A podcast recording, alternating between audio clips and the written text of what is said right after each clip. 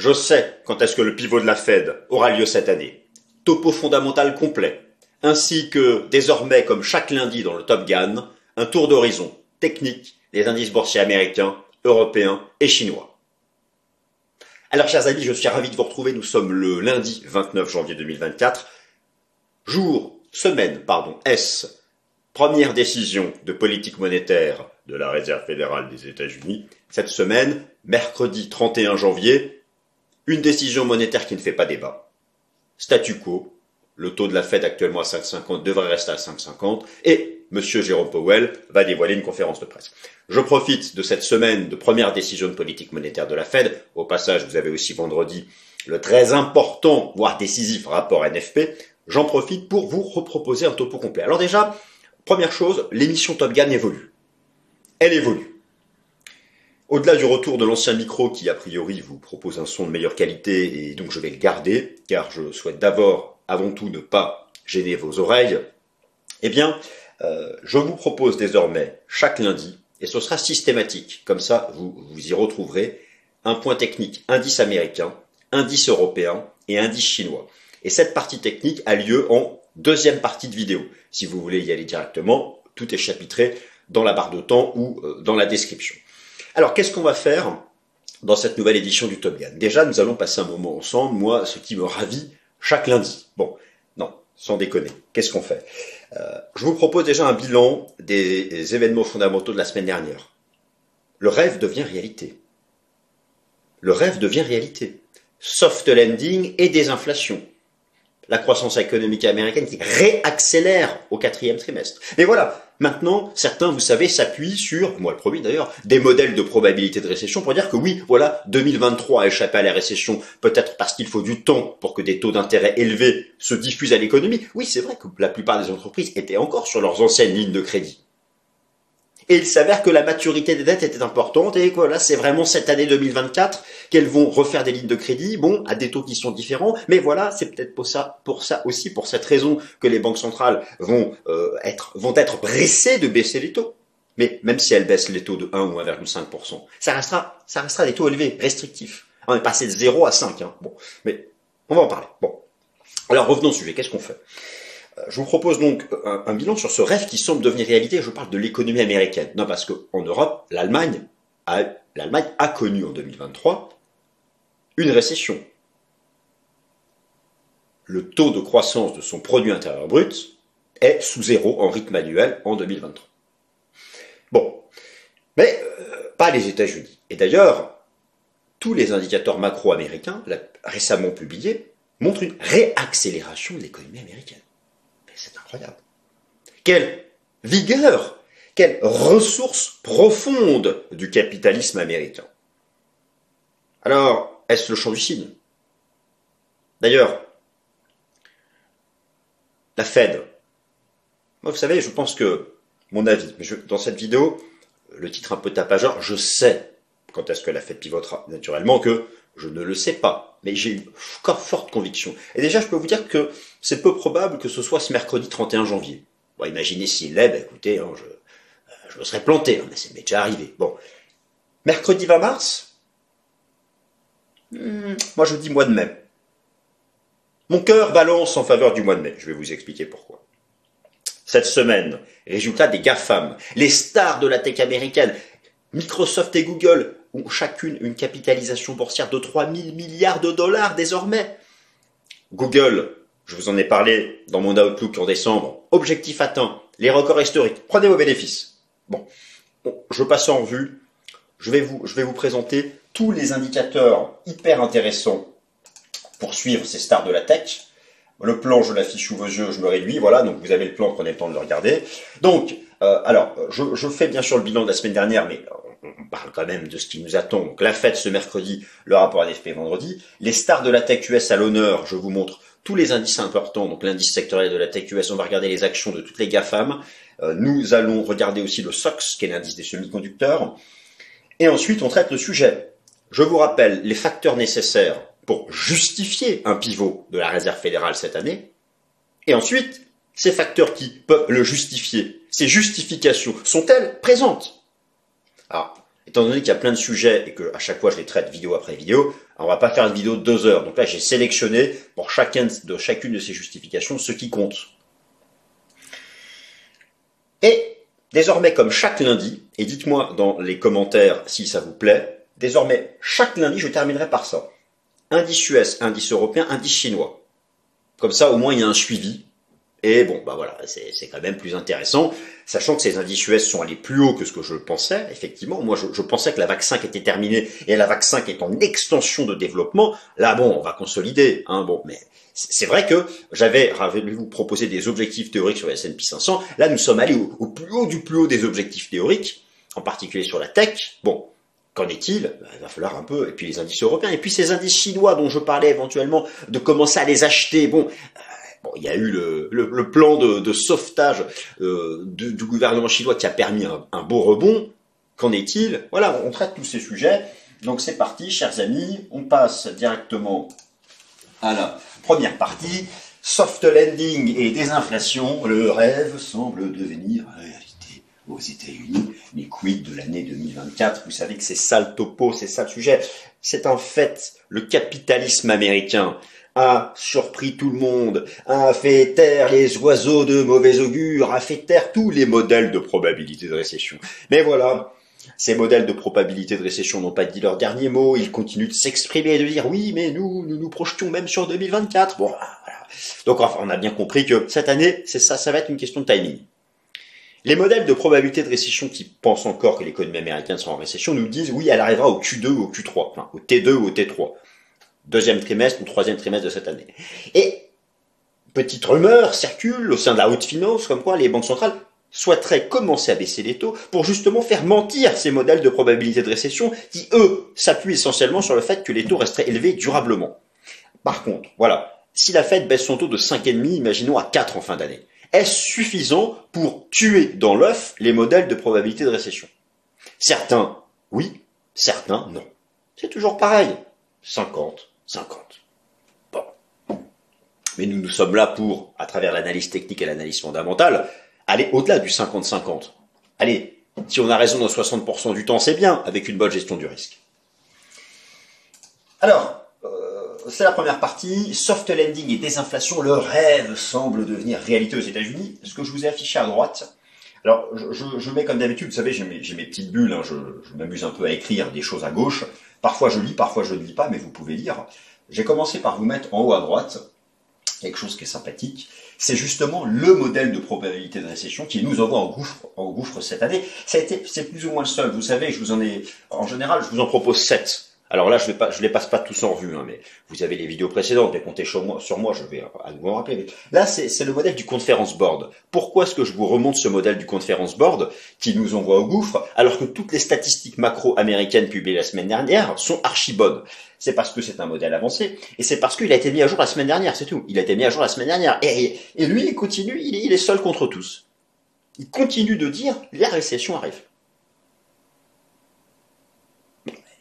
Ceux qui travaillent ce modèle Conference Board, qui, c'est une institution respectée aux États-Unis, Conference Board, ah là, ils doivent s'arracher les cheveux, ils doivent se mordre les doigts, hein, bon, euh, parce que euh, toutes les stats publiées américaines la semaine dernière, même les indices PMI aux États-Unis, sont repassés positifs dans le secteur manufacturier, alors qu'ils étaient, étaient négatifs depuis huit mois consécutifs. Bon. Qui aura raison? That's the question, mes amis. Alors ce qu'il faut retenir de la semaine passée, qui était déjà très enrichissante sur le plan des fondamentaux, avec les indices PMI de market, la Banque Centrale Européenne qui, elle, nous dit qu'elle va pivoter cet été, le PIB US du T4, la mise à jour du Leading Economic Indicators of the Conference Board, qui est ici, et vous avez ici la ligne bleue du LEI et le PIB américain. Regardez, historiquement, le LEI a toujours anticipé le PIB US, et là on ne sait pas ce qui se passe. Le LEI est un gouffre, le PIB US rebondit. Oui, mais alors quoi? Rebond, rebond, province. Là, là, là, là le modèle part un peu en vrille. Hein. il est pas trop, il est, il est, mais voilà. J'ai lu un peu en détail ce que raconte, et vous avez ici tous les détails du modèle, et, et, ceux qui font ce modèle LEI nous disent oui, mais ça va arriver. Rassurez-vous, vous l'aurez votre récession. On verra bien. Le rêve semble devenir réalité, vous savez, vous posez la question de savoir pourquoi le marché action encore fait de nouveaux plus haut. Parce que le rêve devient réalité, c'est ça.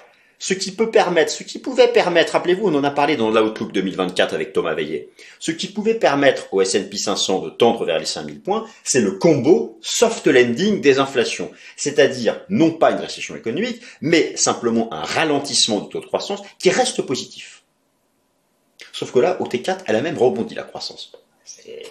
Soft landing. Et en même temps, la dimension inflation, elle continue de baisser. C'est assez incroyable c'est le monde des bisounours qui deviendrait réalité. Mais bah, tant mieux, tant mieux. En tout cas, ce qu'ont fait les indices US la semaine dernière, ils sont allés au-delà de ce que moi je pensais. Alors, tracement arrive. Bon. Ils s'appuient sur quand même des choses concrètes. Alors justement, on va aller regarder un peu toutes ces choses euh, concrètes. Donc pour les États-Unis, le secteur manufacturier qui était en contraction depuis plusieurs mois euh, euh et, Alors là, c'est complètement dingue. Vous avez le PMI des États-Unis dans le secteur manufacturier. Le consensus l'attendait encore sous 50. Boum Voilà ce qu'il nous met la semaine dernière. Il repasse au-dessus de 50. Ce qu'il n'a pas fait depuis 1, 2, 3, 4, 5, 6, 7, 8 mois. Ça, c'est dingue. Mais il y a mieux. Il y a beaucoup mieux. Le PMI des services 80% du PIB américain, qui nous fait un rebound sur 50. Quasiment comme s'il faisait de l'analyse technique. Bon, alors que c'est un indicateur macro, basé sur des sondages euh, des directeurs d'achat, rien d'analyse technique. Bon. Tout le monde craignait que ça fasse ça, et non, ça a fait ça. Ben voilà. C'est tout, c'est en fait. L'économie US. Regardez la semaine dernière, le PIB du T4, tout le monde l'attendait à 2, il sort à 3-3. Ça ressemble à une récession, ça? Oui, mais ça, c'est les chiffres de 2023. Et les, oiseaux de mauvais augure, type, parfois j'en suis un, qui s'appuient sur les modèles de probabilité de récession, nous disent oui, mais ça, c'était 2023. Vous allez voir, 2024, ça va être ça. Chacun pense ce qu'il a envie de penser. Donc, euh, effectivement, la semaine dernière, l'économie américaine a surpris un peu tout le monde. Euh, la bonne nouvelle, bon, c'est la poursuite de la désinflation. Vous avez eu vendredi la mise à jour de, comment dire, de, de, l'indice des prix favoris de la, de la Fed, le, PCE. Euh, voilà, les trajectoires sont toujours bonnes, les trajectoires sont toujours bonnes, et les membres de la Fed, à peu près, à peu près tous, sont à peu près convaincus, il y a beaucoup d'à peu près, je vais arrêter de dire à peu près, tous convaincus que d'ici l'été, le PCE sera à 2. Et en fait, la Fed, elle a une crainte. Rappelez-vous, en 2021, la Fed a commencé à monter ses taux en janvier 2022, alors que l'inflation était passée de 0 à 8. On paye en grande partie, avec l'inflation verticale de 2022, le retard qu'ont eu les banques centrales. Et donc là, la Fed, elle a un petit truc dans la tête. Elle lui dit, voilà, elle voudrait pas pivoter trop tard. Car là, elle voit que c'est le monde des bisounours, c'est soft landing et des inflations, mais elle se dit si elle pivote trop tard, peut-être que le soft landing va s'éroder en récession. Donc ils ont ce petit stress. Et ils sont convaincus que de toute façon, structurellement, l'inflation revient sous deux. C'est vrai qu'il y a beaucoup d'indicateurs avancés. Trueflation, les amis, est tombé à 1,85. J'en parle dans la, suite de la vidéo. 1,85. Rappelez-vous, je vous ai fait un topo complet il y a deux semaines sur l'inflation en vous montrant que tous les indicateurs avancés, le, prix des véhicules, le prix des matières premières agricoles, même la tendance de l'inflation des services, tout avait une allure baissière l'inflation alimentaire est à zéro aux États-Unis. Zéro. Donc la Fed, elle se dit, bon bah, ah oui, je traitais le sujet il y a deux semaines. La géopolitique, une seconde vague d'envolée du prix du pétrole, la guerre, oui, on connaît les, les risques qui sont de dimension exceptionnelle qui pourraient survenir. Personne ne le nie. Mais l'exceptionnel, s'il ne devient pas réalité, il n'y a pas de raison il faut bien sûr toujours avoir en tête que l'exceptionnel peut devenir réalité. Donc cette semaine, mes amis, la première décision de politique monétaire de la Fed, qui n'est pas un enjeu, je et le NFP. Alors cette semaine aussi, vous avez les stars de la tech américaine. Là, il faut que je vous montre plein de graphiques et je vais surtout vous, donner des petits tips. Alors déjà, les stars de la tech américaine, euh, c'est assez incroyable ce qui se passe. Euh, regardez ça euh, par vous-même, mes chers amis. Euh, regardez ça par vous-même. Microsoft, 3000 milliards de dollars de capitalisation boursière. Apple, 3000 milliards de dollars de capitalisation boursière. D'ailleurs, sur Apple, objectif atteint. Je vous en ai parlé dans mon Outlook, c'était ma favorite. Là, moi, je prends mes bénéfices. Peu importe si ça fait une cassure haussière, ça va close. C'est vrai qu'il n'y a pas de divergence, il rien, ça ira sûrement plus haut. Mais c'était ma target de rejoindre les anciens records historiques sur Apple. Moi, je prends mes bénéfices. Alors, vous savez, c'est d'autant plus intéressant, d'autant plus surprenant, mais en même temps, c'est là où il y a des bénéfices. C'est qu'elles sont très chères. Je vous ai remis en bas à droite le, les, les 11 super secteurs de l'indice S&P 500 avec le, pour, pour, les valoriser le PE régulier et le PE de Schiller. Je, je vous ai expliqué à plusieurs reprises ce que c'est. On va se concentrer sur le price earning de Schiller. La tech, c'est quand même 50, un PE de Schiller de 50. Le marché n'est qu'à 33 et c'est déjà cher sur le marché. Et malgré ça, les stars de la tech continuent d'avancer parce qu'elles ont une prime de, bénéfices et de free cash flow. Euh, rappelons qu'une tendance se relance plusieurs fois mais ne se retourne qu'une fois. Alors justement, cette semaine, c'est euh, le check, c'est l'examen de réalité pour les, les, stars de la tech américaine, car cette semaine, toutes les stars de la tech US publient leurs résultats trimestriels. À un moment ou un autre, il va falloir que déjà les résultats de cartes soient bons et que les perspectives soient bonnes, car elles sont, elles doivent justifier un mouvement boursier incroyable. Je vous ai parlé de Nvidia la semaine dernière. Bon, là, on va regarder euh, Microsoft, Google, Apple, Facebook, etc. Euh, il va falloir, voilà, c'est un test de, c'est un test de, de, vérité. Alors comment est-ce qu'on peut suivre ça sur le plan technique? Il y a plusieurs choses, plusieurs indices, plusieurs indices qui sont, qui sont importants. Euh, il y a bien sûr le critère des bénéfices. N'oubliez pas aussi le critère du chiffre d'affaires, ça va être scruté. Jusqu'où les stars de la tech peuvent monter en bourse? Écoutez, une tendance haussière se relance plusieurs fois, mais ne se retourne qu'une fois. Il faut surveiller l'apparition la, la, de divergences baissières ou de structures de renversement baissier. On peut toujours calculer des objectifs théoriques à l'aide de Fibonacci, c'est ce que je vous proposais sur le S&P 500, mais mes objectifs ont plus ou moins tous été dépassés. Même si là, on a atteint, on a fait une 3 égale 5. J'en parle dans la liste technique. Donc là, là, franchement, bon, je sais qu'il y en a certains qui visent encore 5000 points, mais je me dis, je pense qu'on retrace là. Mais bon, il suffit que je dise ça pour que le marché fasse pas. Bon, mais on a vraiment fait les, les targets théoriques, les, ce qu'on pouvait envisager de mieux. Euh, moi, j'étais conservateur. On a fait ce qu'on pouvait, on, on a fait une 3 égale 5 on peut appliquer ça aussi sur un certain nombre d'indices de la tech. Alors naturellement, nous pouvons regarder euh, tous les, les, graphiques des stars de la tech, mais moi je vous conseille de regarder donc le Nasdaq 100, le Nasdaq Composite, l'indice sectoriel S&P 500 Technologies, le SOX et chacune de ces actions individuelles. Alors, commençons par l'indice sectoriel des stars de la tech, lui qui est incroyable, le S&P 500 Information Technology, c'est là où vous avez toutes les, les, monstres de l'intelligence artificielle. Bon, voilà, c'est techniquement c'est propre. Alors, on entre en zone de surachat. Moi, je m'inquiéterais quand, il y aura des divergences et quand le RSI sortira par la bas de, de zone de surachat. Vous avez les objectifs les plus conservateurs que moi je visais quand tout s'était fait. Maintenant, l'extension le, de 1 pour 1, notamment une 3 égale 5, est ici. Mais là, vous savez, c'est un mouvement qui est, qui est, bien construit. Donc il y aura des phases de pause. Je pense quand même que cette semaine, avec la Fed, nous aurons une phase de pause. Mais bon, ça, le marché décidera. Donc ça, c'est la première chose. Puis faire l'analyse technique sur cet indice sectoriel. Attendez-vous un retracement, les moyennes mobiles sont loin. Vous pouvez aussi regarder le SOX, qui est l'indice des semi-conducteurs.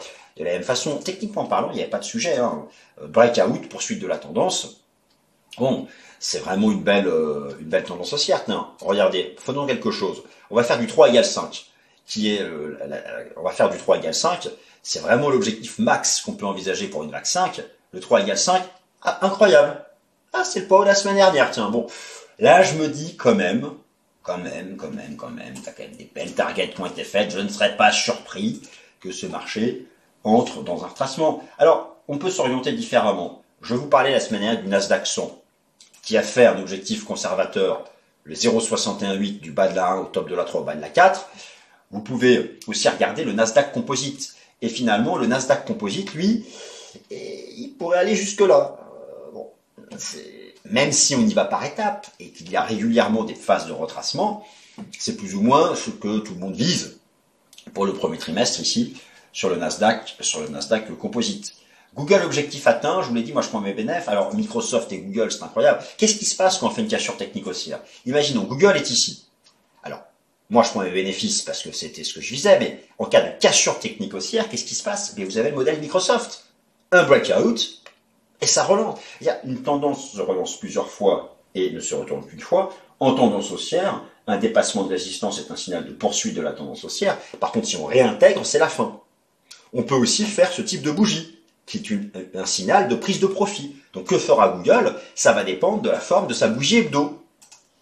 Vous avez l'exemple du rejet, l'exemple du breakout haussier. Hein, Microsoft, c'est vraiment un cas d'école ici, des bases de l'analyse technique, chartisme et la lecture en bougie japonaise. Donc euh, voilà, il y, a vraiment des choses. Euh, regardez, euh, Meta, Facebook, bon, breakout, c'est voilà, chacun. Les, signaux de, l'analyse technique là-dessus sont sont assez assez propres. Alors maintenant, on passe quand même au sujet de la vidéo, quand même. Synthèse des facteurs nécessaires pour justifier un pivot de la fête de Hawkish à, à Dovich. J'ai pris le temps de vous mettre à droite, rien de vous, un bon, vieux tableau bien épuré pour rassembler les informations. Je vous ai remis les facteurs qui orientent la politique monétaire de la Fed. Et ici, en bas à droite, vous avez les anticipations de croissance économique de 2024 pour un certain nombre de zones. Le sujet, c'est quoi? C'est que tout le monde est d'accord pour dire que par rapport à 2023, la croissance américaine va ralentir. Elle est attendue globalement autour de 1%. Mais 1%, c'est du soft landing. Le débat est de savoir est-ce qu'elle sera sous zéro? Bon, hard landing, soft landing ou no landing? La Fed, si vous voulez, la Fed, elle voulait lutter contre l'inflation. Mais elle a aussi comme objectif le marché du travail américain. Elle veut maintenir le taux de chômage sous 4,5% de la population active et le taux de croissance du PIB réel des États-Unis, qu'elle veut maintenir positif. Bon, c'est un peu logique. Fait, tout l'enjeu pour elle, pour passer d'un cycle hawkish à un cycle dovish, c'est-à-dire pour inverser la vapeur entre janvier 2022 et fin 2023, elle a remonté de manière successive son taux d'intérêt, celui des Fed Funds. Pour inverser la vapeur, c'est-à-dire engager une baisse de taux qui soit la première d'une série de baisses de taux, il faut non seulement qu'elle ait la conviction que l'inflation est revenue sous contrôle, pas forcément sous 2, mais revenue sous contrôle autour de 2, 2,5, et naturellement aussi, qu'est-ce qui pourrait accélérer un pivot de la Fed, mais ce serait le pivot pour la mauvaise raison, ce serait une dégradation du marché du travail. Or, elle, ce qu'elle veut, c'est pivoter à temps pour éviter de casser le marché du travail et les entreprises, tout en s'étant assuré en amont que la trajectoire baissière de l'inflation est bien, est bien ancrée et qu'elle ne dépend plus des taux d'intérêt de la Fed. Donc c'est tout ça que la Fed surveille euh, pour justifier donc un, éventuel pivot, parce que voilà, le sujet de la vidéo c'est quand est-ce que quel sera le, timing du pivot de la Fed. Moi, je, pense le savoir.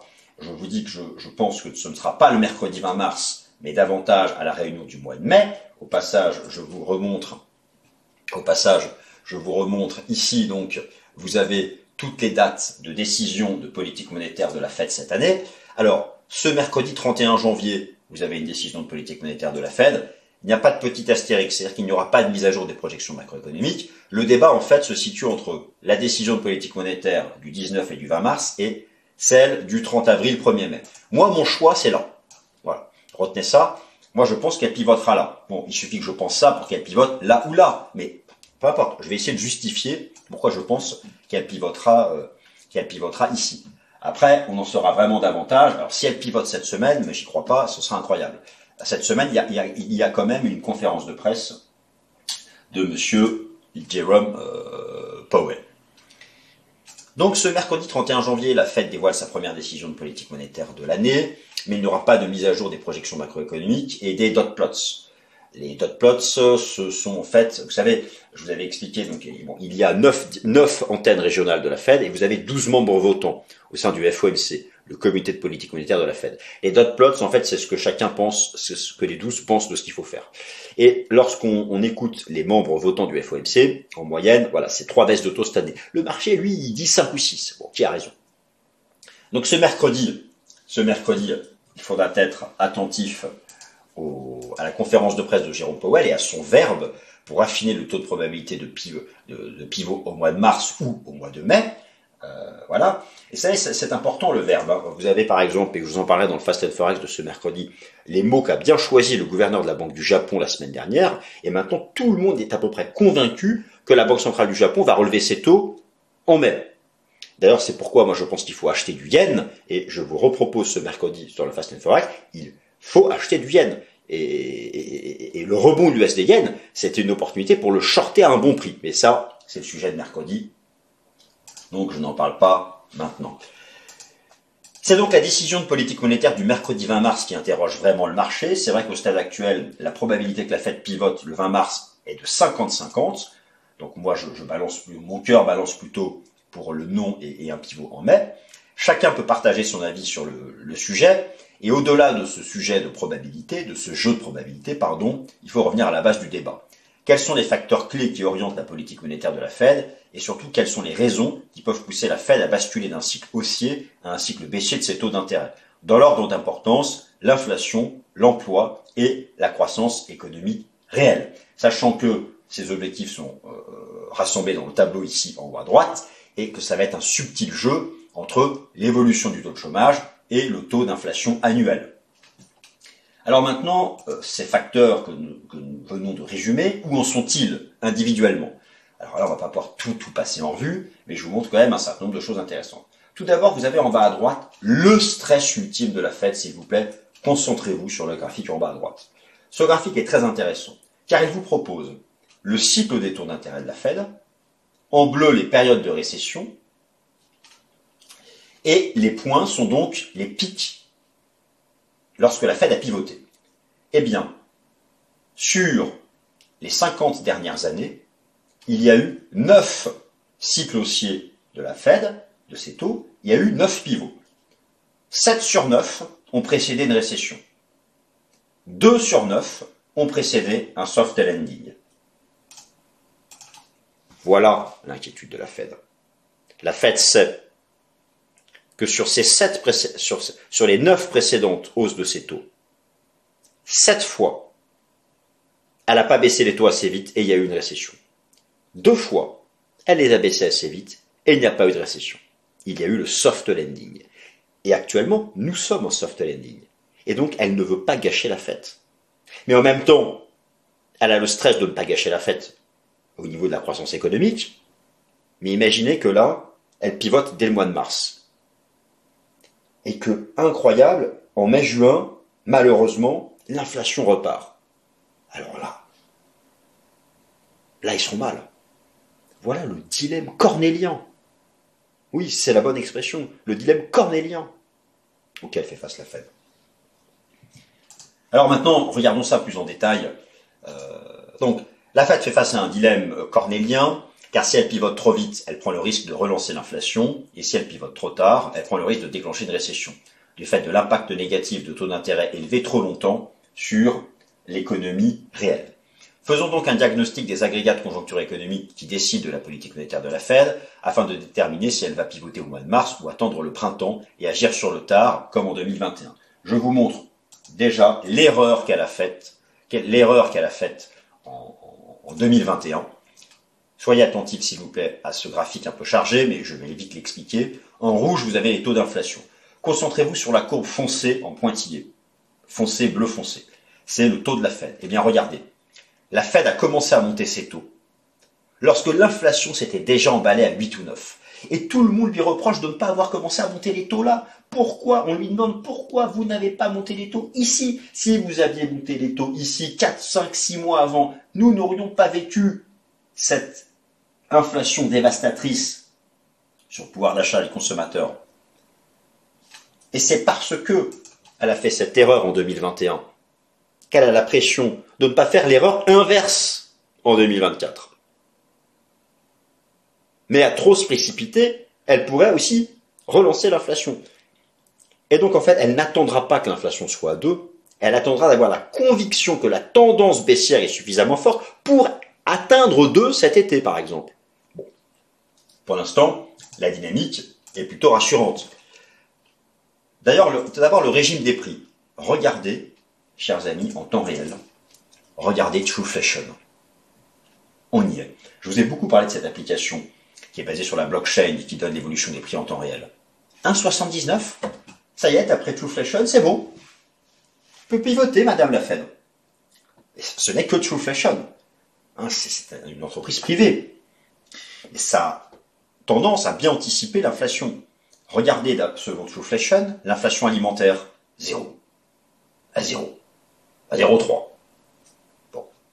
Regardez, selon Fashion, les loyers, moins 0,8, moins 0,8, il n'y a plus d'inflation. C'est même de la déflation. Inflation No Casting, d'après Inflation No Casting, qui est un outil de la Fed, c'est l'antenne de Cleveland, qui est un des, euh, une des neuf antennes régionales, neuf districts, qui composent la réserve fédérale. Qu'est-ce qu'ils nous disent? 2,30 dès janvier, qui sera publié en février. Bon. Regardons, regardons quelques matières premières agricoles très importantes. Le maïs, tendance baissière. L'avoine, tendance baissière. Le blé, tendance baissière. Le sucre, pas tendance baissière. Le soja, tendance baissière. Oui, c'est vrai que c'est intéressant, ça fait beaucoup de matières premières agricoles en tendance baissière. Le prix des véhicules, oh, la chute du prix des véhicules, tombé à 1% d'inflation. Vous voyez là Je vous montre plein d'exemples, que ce soit dans le domaine industriel, dans l'agroalimentaire. c'est peut-être vraiment vaincu. Il y a toujours le risque d'un rebond du prix du pétrole, de la géopolitique, de la guerre. Et donc si dans la petite tête des membres votants de la Fed, ils ont cette conviction que c'est vraiment vaincu, et qu'en parallèle ils constatent que l'économie est un soft landing, pourquoi gâcher la fête? Pourquoi attendre trop longtemps pour pivoter? Alors pourquoi est-ce que moi je pense qu'elle ne pivotera pas en mars? C'est contradictoire avec tout ce que je viens de dire. C'est parce que je pense qu'elle s'autorise cette marge d'erreur du mois de mai pour être certaine que l'inflation est vraiment vaincue. Car l'inflation sous-jacente, elle, je vous en parle souvent, la core inflation, est encore un poil trop élevée. Donc, prudence là-dessus. C'est pourquoi moi je pense que ce sera le mois de mai. Mais bon, là ça, de toute façon, sera fixé ces prochains mois, donc n'y aura pas beaucoup à attendre. Alors si elle pivote dès ce mercredi 31 janvier, bon bah là, j'ai dans l'os, hein. Mais bon, moi je m'en fiche, hein, j'ai pas de rapport égocentrique avec le marché. C'est, j'essaie de, comprendre un peu ce qui se passe.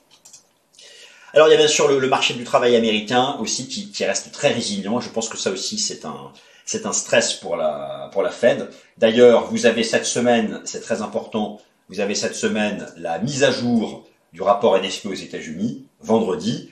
Le taux de chômage est encore très bas. Alors c'est bien que le taux de chômage soit bas, mais s'il reste trop bas, ça peut être inflationniste. La croissance des salaires aussi est encore trop élevée.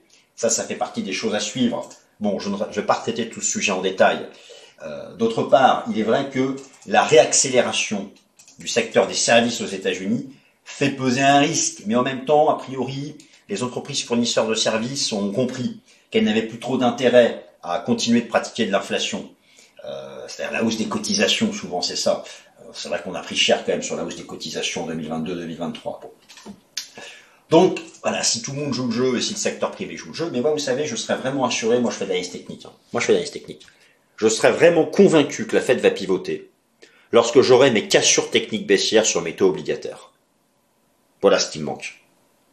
Pour vous affirmer quelle date, à quelle date la Fed pivotera, j'ai besoin, j'ai besoin de mes cassures techniques baissières sur mon taux obligataire américain à 10 ans, sur mon taux obligataire à 2 ans. J'ai besoin de voir un retournement de la position nette institutionnelle. Et pour l'instant, c'est pas le cas. Alors, j'illustre, j'illustre mon propos sur les taux, euh, sur les taux obligataires où, je les ai mis mes, petits taux obligataires. Voilà. Euh, sur le, 10 ans américain, moi j'attends la cassure du nuage. Le jour où j'ai ma cassure du nuage, je sais que ça va s'effondrer, je sais que la Fed va pivoter. En hebdo, sur le taux obligataire à 2 ans, j'attends ma cassure du nuage.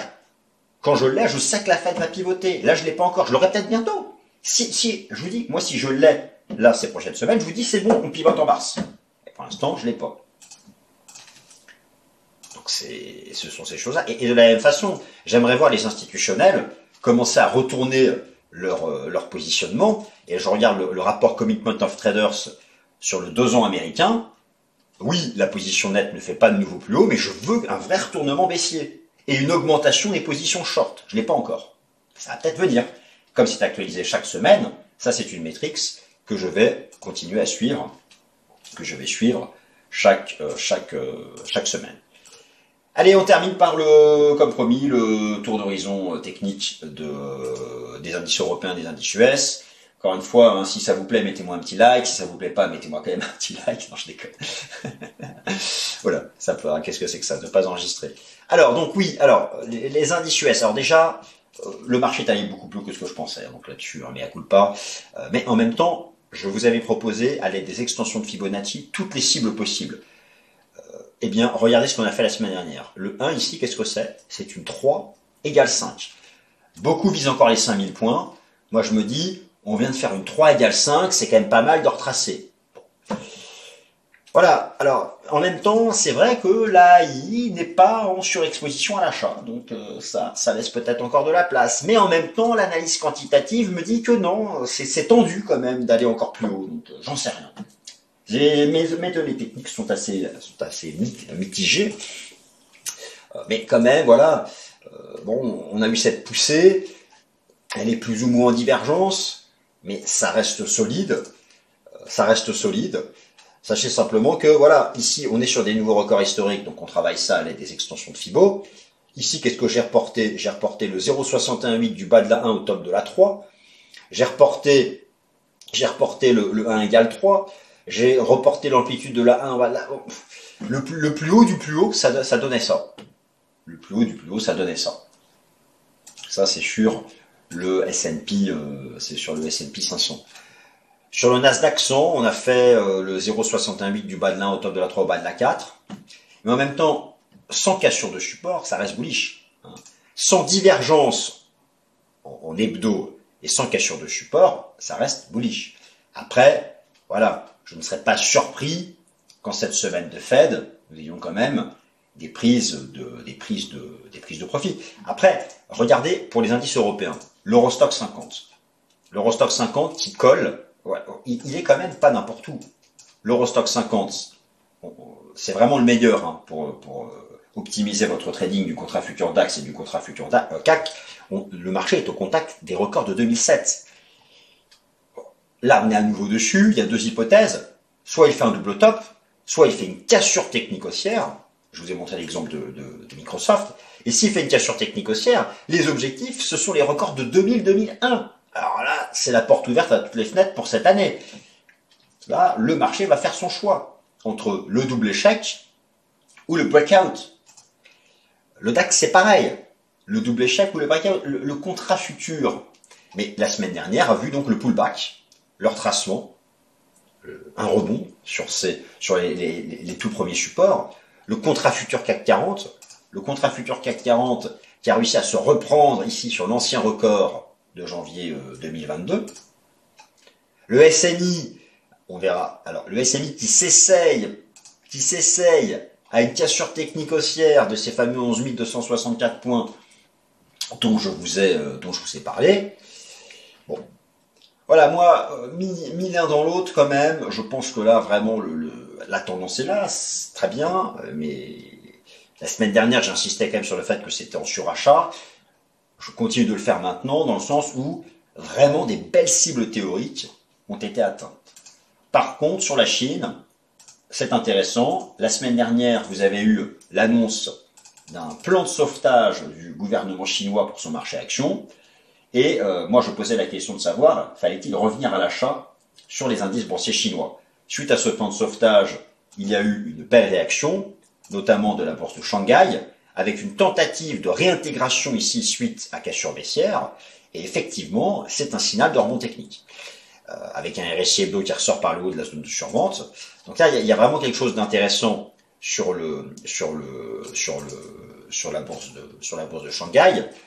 Et si vous y ajoutez les enseignements du système ici beaucoup, eh bien, une cassure de la Tenkan hebdo, alors à confirmer à la clôture hebdomadaire, mais une cassure de la Tenkan hebdo peut donner un objectif de rebond en direction des 3000 et des 3020 points. Et dans ces cas-là, si la, bourse de Shanghai est capable de faire ça, eh bien, ça écarterait le risque, ça écarterait le risque de revenir sur les plus bas ici de 2018 ou de 2014. Donc, euh, voilà. Pour l'instant, c'est une réaction euh, suite au plan de sauvetage annoncé par le gouvernement chinois. Euh, c'est un rebond technique court terme. Il va falloir vraiment confirmer maintenant sur les horizons de temps supérieurs qu'un point bas été vraiment trouvé. Après, je suis quand même beaucoup plus à l'aise à acheter les indices boursiers chinois qui en termes de valorisation sont archi pas chers. Je, vous ai montré tout à l'heure le PO Schiller du S&P 500, le PO Schiller de l'indice de la Tech US.